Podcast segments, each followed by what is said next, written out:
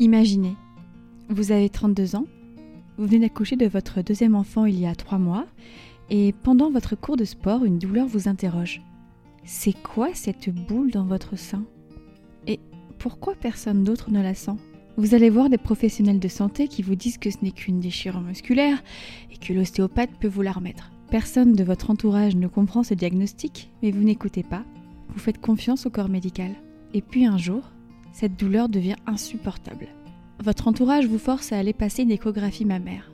Et là, le choc, l'annonce de la maladie, la chimiothérapie, la peur, les pleurs, l'angoisse, tout vous submerge. Vous avez un cancer du sein agressif. Ce combat, c'est le mien, mais aussi celui de milliers de femmes et une poignée d'hommes.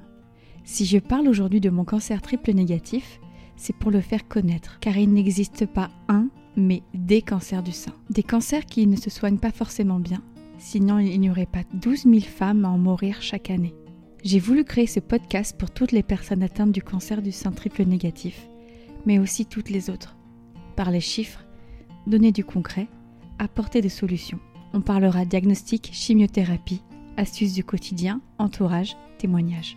Bref, une manière de démystifier les mots qui font peur et nous permettre de ne pas avoir honte. Cela permettra aussi à votre entourage d'avoir les bons mots et tenter de comprendre ce que vous traversez actuellement. Bienvenue sur Triple Négatif, le podcast qui parle du cancer du sang triple négatif. Je suis Émilie Dodin, j'ai 33 ans, j'ai deux enfants de moins de 4 ans. J'ai créé le blog mode et beauté The Brunette en juin 2007, puis j'ai co-créé deux podcasts Power et Power Mama avec mon associé Émilie Le Guignec. J'ai aussi sorti un livre sur la maternité appelé Liberté, égalité, maternité en mai 2020.